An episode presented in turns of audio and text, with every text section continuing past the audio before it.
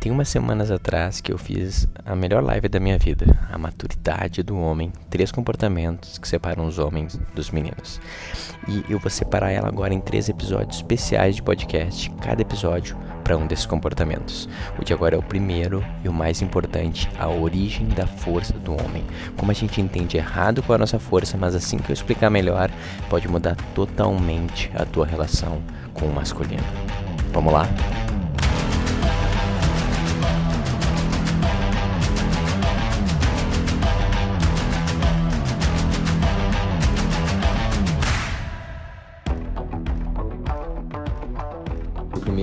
É um entendimento sobre qual é a fonte da força do homem.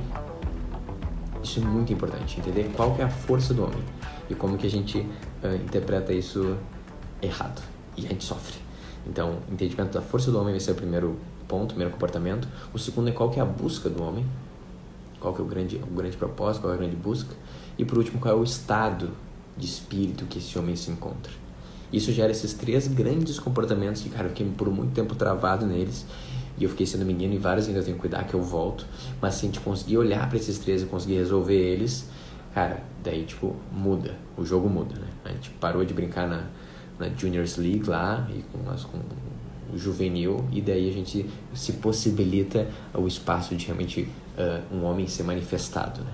Agora, enquanto a gente estiver ainda com um desses três, ou pior ainda, os três uh, travados, a gente está ferrado, né? Então, a fonte da força do homem, a busca do homem e o estado de espírito desse homem.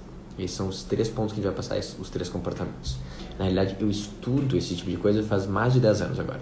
Então, especificamente relacionamento, comportamento, psicologia e mais esse lado de masculino e feminino, né? Então, há mais de 5 anos atrás, eu fiz o primeiro curso online exclusivo para homens. Eu acho, pelo menos, que eu procurei na hora e não achei, né? Que era a, a Descoberta do Novo Homem, Man Up era o nome.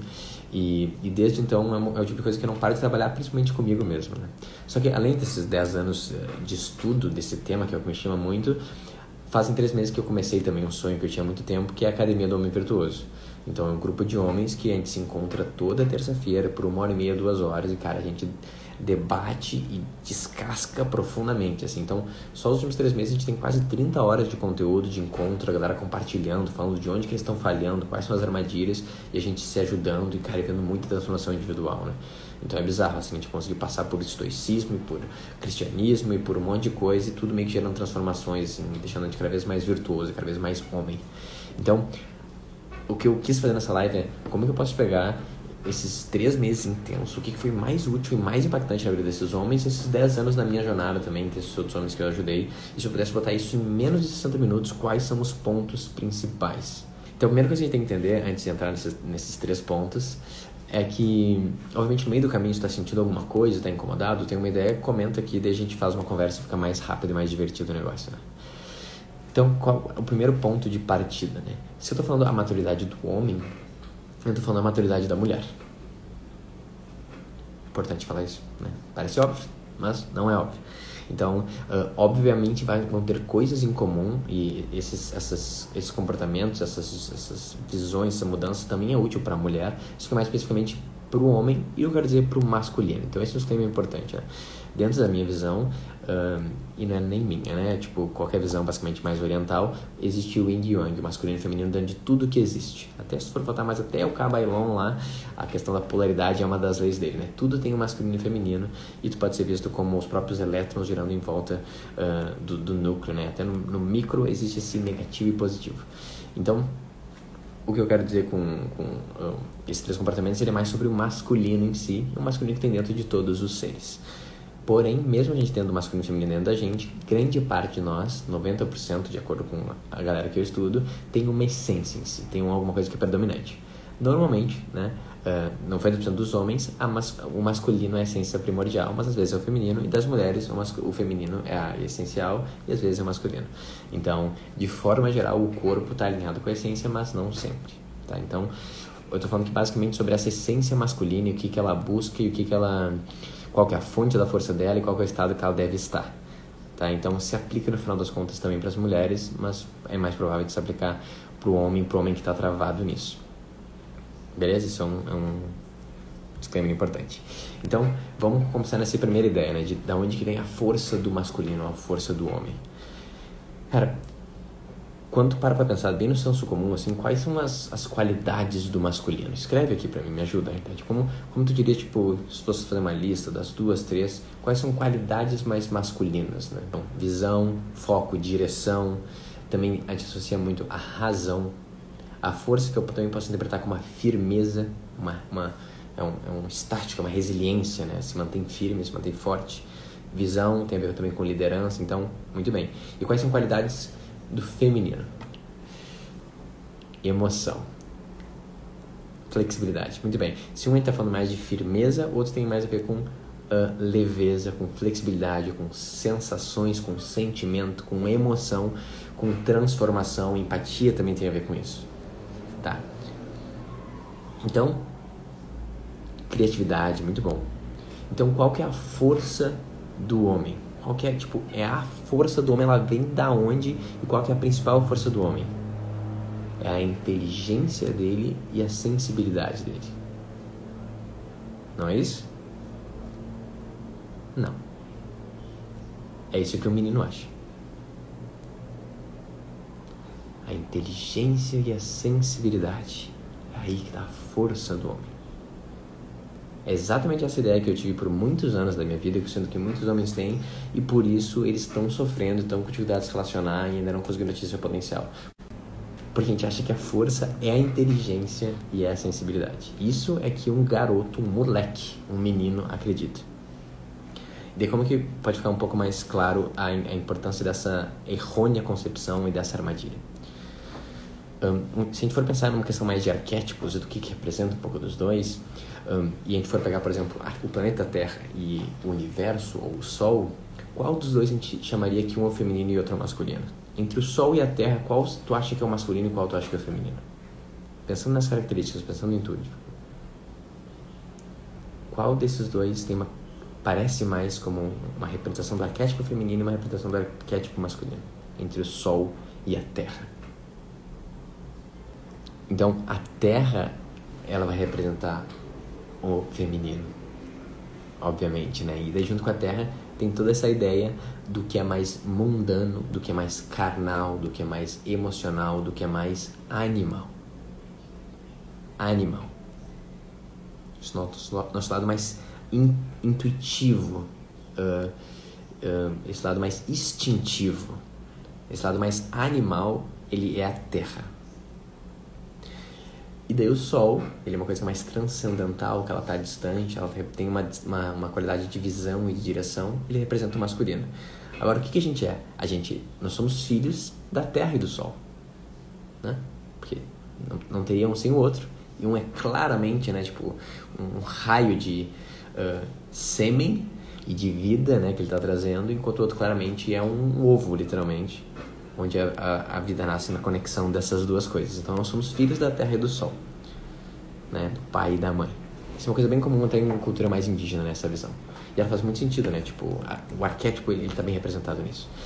Só que o que acontece? O céu, o, o sol barra o céu, ele traz esse lado mais espiritual, mais racional, mais mental. Tá? Agora, qual que é a armadilha que os homens caem? Eles acharem que não são animais. Eles acharem que eles são divinos. Então eles se desconectam da Terra e eles só vão para o Sol. Fala, tipo, eu sou mais, mais que isso. E eu sou um cara que, amante do estoicismo, o próprio estoicismo tem um pouco dessa armadilha, né? Não, é a razão acima de qualquer coisa, como se fosse, tipo, essa parte da minha conexão, né? No yoga tem muito isso, nessa questão que a gente tem os chakras mais uh, superiores e inferiores e no meio se conecta tudo e é na conexão que a gente vira, né? Uma coisa que é animal e também é divina. E essa conexão que é o ser humano, que é uma coisa única, né? Então, quando a gente quer se desconectar do, do feminino e dessa parte mais que dá medo, que é caótica e emotiva, instintiva, e a gente quer brincar de tipo assim, não, não, eu sou só razão, eu sou emoção, eu sou um anjo, eu sou divino, eu sou Deus. Daí que começa a dar merda, né? E daí a gente tem várias histórias de começo da merda. A mais clássica para mim é a história de Ícaro. Ícaro, não sei se você sabe a história, tipo, ele quer, ele quer literalmente ir pro sol. Eu quero ir pro sol. Ele faz as asas dele lá de cera, é um genial a ideia dele. Quando ele começa a chegar muito próximo do sol, ela derrete e ele morre nessa busca de transcendência, nessa busca de negar o lado animal dele. Qual outra história que é parecida com isso? A gente tem também em Gênesis a Torre de Babel. A Torre de Babel é literalmente isso. Os humanos se unem e falam assim: não, mas eu acho que eu entendi a regra. Uh, Deus não está fazendo muito bom trabalho, eu vou fazer uma torre bem alta e vou pegar o lugar dele. Né? E a partir disso que ele interrompe tudo e fala: não, vocês vão ter mil línguas para não se entenderem melhor não fazer esse tipo de coisa. Mas essa parte que a gente grava das línguas, mas não é importante. O importante é essa busca uh, infantil e idiota de esquecer o nosso lado animal e só buscar o nosso lado transcendental, barra visionário, barra espiritual, barra masculino. É uma hipermasculinização. Tá? Muito bem. Quem mais vocês conseguem pensar que se achou mais esperto que todo mundo e realmente começou uma rebelião assim para fazer tipo, não, não, eu vou fazer diferente, esse cara não sabe o que tá fazendo. E eu vou te dar uma dica. O apelido dele, né, o nome dele é, é, é um jeito de chamar de o portador da luz. Quem foi esse cara? O portador da luz. Que era mais inteligente que o chefão, quis fazer um motim e criar suas próprias regras. Movido por essa, por essa intenção de ascender e de eu sei mais, eu sou mais inteligente. Quem é esse cara, o portador da luz? Lúcifer. Então, o que eu acho legal? Lúcifer, Ícaro, a Torre de Babel, uh, tudo isso tem em comum, e se for pensar, tipo, todos os grandes vilões da humanidade, Hitler, por exemplo, ou os vilões de filme em si, eles nunca são uh, brutos e bobos. Eles são sempre super inteligentes.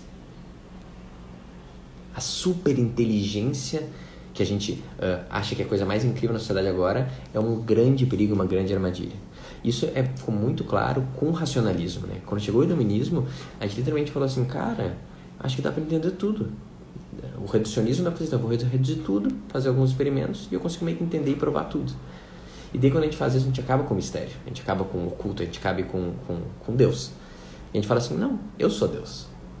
O racionalismo ele trouxe isso, né? Eu como homem sou Deus, porque eu consigo entender tudo. E daí os cientistas vão defender e falar assim, não, a gente sabe que não dá para entender tudo. Cara, mas tu olha no olho do fundo de um cara que é fundamentalmente cientista e fala assim, cara, mas dá pra chegar bem perto, né? Fala a verdade, não, dá pra chegar muito perto. Dá pra chegar o suficiente para provar tudo mesmo. É isso que eles acreditam, entendeu?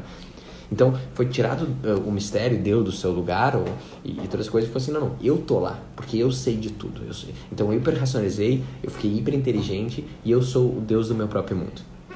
Então, por isso que é muito comum a gente achar que a força masculina é inteligência. Agora, que a inteligência é uma qualidade, é importante, mas ela é uma grande armadilha no final das contas. E esse mundo que a gente, que a gente vive, ele tá assim hiper masculinizado porque a gente está super valorizando a inteligência.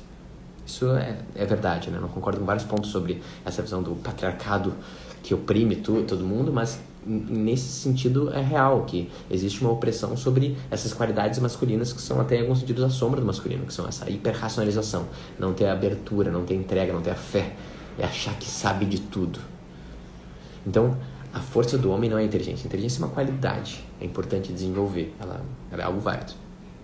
Mas ela não é força, ela é mais provável de ser uma armadilha, na realidade. Então você dá conta se você, e eu tô falando eu muito para isso, você fala assim, ah, eu sou mais inteligente que todo mundo. Quem fala que é mais inteligente que todo mundo é um moleque. É um moleque que não sabe porra nenhuma. E ele fala, eu já entendi. Já entendi. O mundo tá tudo errado. E eu que sei. É amigo. Né? Você fala para ele eu falo? Quem fala para ele?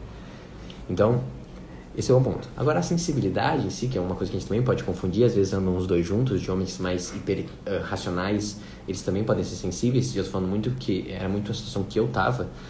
Uh, a sensibilidade claramente é uma qualidade feminina, né? Sobre sentir as coisas e sobre que a gente empatia, conseguir se conectar. Cara, isso é uma qualidade super importante para qualquer pessoa, né? Ser sensível e ser empático. Mas ela é uma qualidade feminina. E também não é nem a força feminina, é uma qualidade feminina. Então, Uh, quem acha que a sensibilidade é uma das coisas mais importantes como homem, e no caso eu achei isso por muito tempo, o que está fazendo na realidade? Tem medo da própria masculinidade e botou uma camada de feminino para conseguir meio que se esconder e poder falar assim: ah, tá vendo essa dor do mundo toda que foi causada? Não fui eu, entendeu? Eu sou bem feminino, sabe? Eu sou, eu, sou, eu sou diferente dos outros homens. Então é um homem que tem medo de si próprio no final das contas.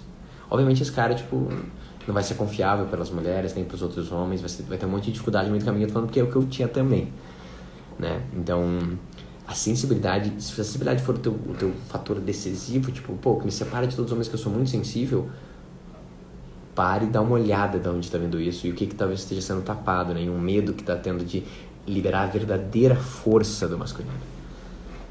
Então tá, se a força não é a inteligência, não é a sensibilidade, qual que é a verdadeira força do homem e do masculino? Cara, isso é bem contra-intuitivo, tá? A gente tem medo de falar até essa palavra.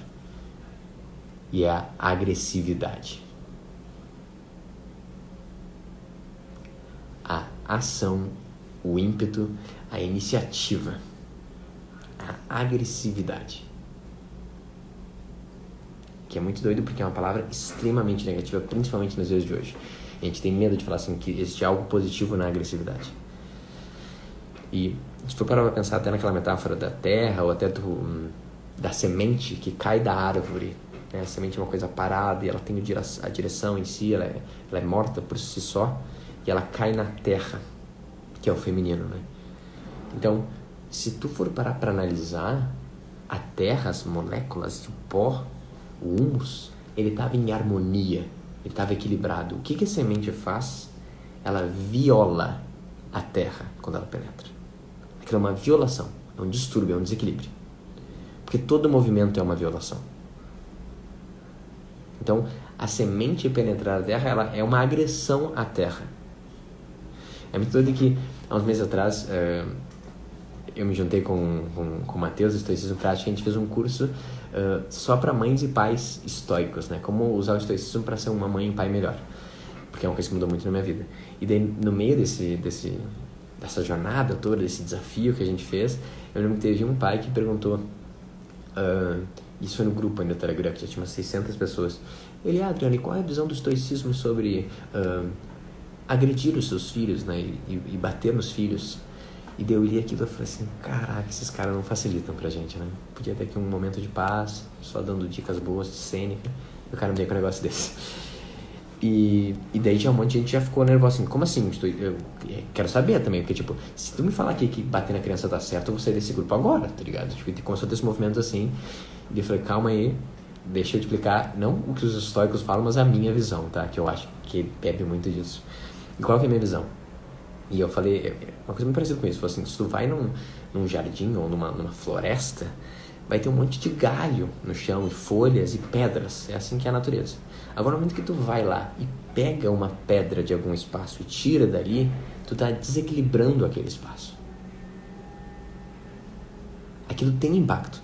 Aquela pedra caiu ali, provavelmente o tempo que ela caiu ali, a sombra que ela gerou, gerou um musgo ali, tem vida que começou a criar embaixo dela, vai saber todo o impacto que aquela pedra está gerando.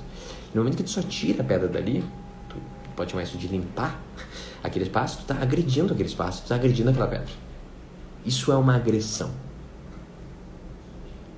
E da mesma forma, quando eu vejo minha filha pegando os dedinhos dela, enfiando na tomada, eu não, eu não faço comunicação não violenta com ela. Nem um olho no olho dela, eu tento redirecionar. Eu agarro ela com violência e puxo ela para trás. O braço dela fica vermelho, machuca ela. Eu faço uma agressão nela para que ela não ponha o dedo dela na tomada ou para ela não caia num precipício. Então, a agressão é um movimento dentro de algum espaço, é uma alteração, é uma, é uma manipulação. Agir no mundo é agredir o mundo. Cada passo que a gente dá, cada vez que a gente está respirando, a gente está agredindo o mundo. Existir é agressão. O Jordan Peterson fala isso, é uma ideia que é muito legal. Todo pensamento é agressivo. Porque todo pensamento ele é contra algum tipo de coisa, então ele está agredindo o pensamento contrário dele. Todo pensamento é agressivo. A existência é agredir. Porque agredir é um jeito que a gente está falando, mas na realidade é basicamente manipular ou agir ou ter essa ação no mundo. Então, o que é mais triste de ver num homem que classifica o menino é um menino, é um, é um homem que não age. Ele não está em paz com a agressividade dele, porque o que ele quer acima de qualquer coisa, o menino? Ah, eu não quero incomodar ninguém. É, não quero incomodar ninguém. Tipo, ah, desculpa se eu falei muito alto. Não queria, né? Vou ficar aqui quietinho então. Então ele tem medo de ser, ele tem medo de, de, de, entrar no ambiente e falar: Eu vim aqui, eu sou um homem, a minha existência aqui perturba esse espaço. Né? Um homem que está em paz com a agressividade dele, ele gera esse efeito. Né? E tu olha para ele e fala assim: Cara, essa pessoa tem capacidade, de, se ela quiser, de agredir de matar alguém até. Tem a ver com a capacidade de causar dor e morte, né? Porque ele está consciente do poder de destruição dele. Isso que é a definição de um homem. Ele, ele, ele entende o quão perigoso ele é. Isso é uma coisa muito legal que Jung fala também, que, cara, a gente tem que se dar conta que dentro de todos nós tem as coisas mais sombrias da humanidade. Então as coisas mais doentias e mais maquiavélicas e de causar dor, isso tem dentro da gente. E dentro de uma condição certa, não precisa nem de muito, a gente manifesta aquilo. E daí o que um, um, um homem faz? Ele reconhece esse poder de destruição. E ele assume ele. Ele entende que ele é uma, ele é uma arma carregada. E ele não tenta fingir que ele não é. E anda curvado e quer fazer pouco barulho, entendeu? para falar, tipo, não, não, mas eu sou diferente, né, dos outros homens. Cara, eu tô falando muito porque, tipo, isso é, é a história da minha vida, assim, um homem super sensível, inteligente, pensava sobre a vida e não queria incomodar ninguém. E fugia de conflitos a qualquer risco, né? A qualquer custo. Então, uh, a gente uh, assumir a nossa agressividade é uma, é uma parte fundamental para a gente conseguir uh, amadurecer como homem. E ao mesmo tempo, com essa capacidade de causar a morte, tem também essa familiaridade com a morte, que é muito importante para o homem. Isso é uma coisa que é legal, que é uma ideia muito estoica, que é realmente entender que, tipo assim, cara, a morte ela tá logo ali, ela tá a qualquer momento, né? O Seneca fala que na realidade, a cada segundo que passa, a morte está mais perto e a gente nunca sabe se o próximo não vai ser o último. E a diferença do homem e do menino é que o homem, ele entendeu já esse negócio. Então ele já não, ele não tem medo da morte, porque ele entende que a morte é inevitável e ela tá logo ali. Então não é só ele consegue causar a morte, mas ele sabe, ele acolheu a morte, ele, ele entende que a morte vai acontecer, ele está em paz com isso, né? Isso ajuda muito para tu conseguir integrar a agressividade como um todo. E daí o que acontece quando tem um, um, homem assim é que o feminino confia. É isso que o feminino pede. O feminino está pedindo um homem que ele está uh, ele consciente da sua agressividade, ele tá, ele integrou ela. Porque daí a pior coisa que pode acontecer é um homem que acha que não é agressivo. Porque esse cara que vai te destruir aos poucos num relacionamento abusivo psicológico, né? Porque ele é agressivo, a agressão está dentro dele, né? De todos nós. Mas o masculino tem que é, reconhecer isso. Então ele vai se fazer de. Isso é muito o que o pessoal fala, não gosto desses termos, né? Mas é. Como é que é o nome? Esquerdo macho, ou todas essas coisas, tipo assim, não, não, eu sou diferente, eu sou super sensível e tal. O cara vai lá e pega meio que 10 minas ao mesmo tempo, engana todas elas, faz terror psicológico, tipo, existe isso mesmo. Existe isso porque é um cara que não conseguiu assumir a agressividade dele e ele tá contando a história que ele não é. E eu acho legal, pra mim a melhor comparação sobre, ainda mais aquela diferença da inteligência e da agressividade é, pega o Mufasa quem me segue sabe que para mim essa é uma metáfora. Pega o Mufasa e pega o Scar. Qual dos dois te parece mais agressivo? E qual dos dois te parece mais inteligente? Obviamente o Scar é mais inteligente. E ele tá falando, eu não sou agressivo, não, eu não sou agressivo. Ele tem, ele, ele tem movimentos femininos, né? Então, cara, o Scar, o, o Mufasa claramente é perigoso. Ele é forte e perigoso. Tu tem medo do Mufasa. Mas ao mesmo tempo, eu confio no Mufasa. Porque esse cara tá me escondendo alguma coisa. E um homem que não aceitou a agressividade dele, não integrou, ele tá escondendo alguma coisa. E esse é o homem mais perigoso. Esse é o homem mais perigoso. E esse é o homem que eu fui por muito tempo também. Que não posso nem chamar de homem, garota, né? Eu, eu, eu, usava a ironia e a passiva agressividade e tipo e o terror psicológico inconsciente para sempre estar manipulando, estar botando agressividade no jeito meio escondido, né? O, eu adoro o, o pai do Little Miss Sunshine, ele fala isso, né? Ele é um cara, é um coach meio motivacional, assim, um cara meio palhaço, mas ele fala assim, ah, a ironia é o recurso dos perdedores, né? E, cara, por muito tempo eu era o irônico. Eu era, tipo, o irônico. Eu me classificava como um cara... Eu chegava em todo mundo, nos caras fortões lá, quarterbacks, e eu conseguia zoar todo mundo, eles nem sabiam o que estava acontecendo, e pra fazer assim, haha, olha como eu sou fodão. Uh, passiva agressividade, ironia, tipo... Essa agressividade muito mais tóxica, muito mais distante, assim não é confiável. Um homem assim, o feminino não confia, o feminino se atrai muito menos. E daí por último, quando tu tá no teu lar, uh, né, com a tua mulher, ou se você é mulher com o teu homem, e entra, né, tu tá deitado na cama pronto para dormir e entra uma barata pela janela. Essa é a parte mais importante de toda essa live. O que que acontece quando tu tá na tua cama pronto para dormir e entra uma barata pela janela? O que, que acontece? Qual é a tua expectativa? Porque uh, por muito tempo a não chegava a ir a matar, mas ela se movia mais, ela fazia os movimentos, ela meio que ia para resolver o negócio. Agora, quem que vai mata a barata? Quem que vai trazer o fogo da agressividade para resolver os problemas com ímpeto? Né? O masculino que faz isso. Eu estou falando isso porque há pouco tempo atrás eu vi uns stories de um, de um cara que trabalha com as coisas também, e ele falou assim, ah, qual é o grande medo? Ah, eu tenho medo de barata. Ele postou esses stories e isso meio que ativou uma coisa, falou assim, cara, eu também morro de medo de barata, barata é uma coisa horrível. A Pri parece que ela tem menos uh, dificuldade de lidar com isso. Mas, cara, não é sobre ter medo de barata ou não. Ninguém gosta de barata, cara. A barata só tem que morrer. Só isso. Ela é um invasor, ela traz perigo pro teu lar e ela precisa ser morta, né? Então, a, a, agressão tem que ser manifestada. E se tu um momento não consegue manifestar agressão e tu fala assim, ah, eu não gosto de matar barata, não tá tudo bem. Não tá tudo bem, tá? Eu tô falando pro Adriano de 5 anos atrás. Não é aceitável, não é um homem desconstruído, não é o futuro. Cara, tu tem que conseguir pelo menos matar uma barata, porque senão tu não vai conseguir matar o leão depois que no teu dia a dia na vida, entendeu? O leão que tu tem que matar todos os dias é muito pior que a barata. É muito pior.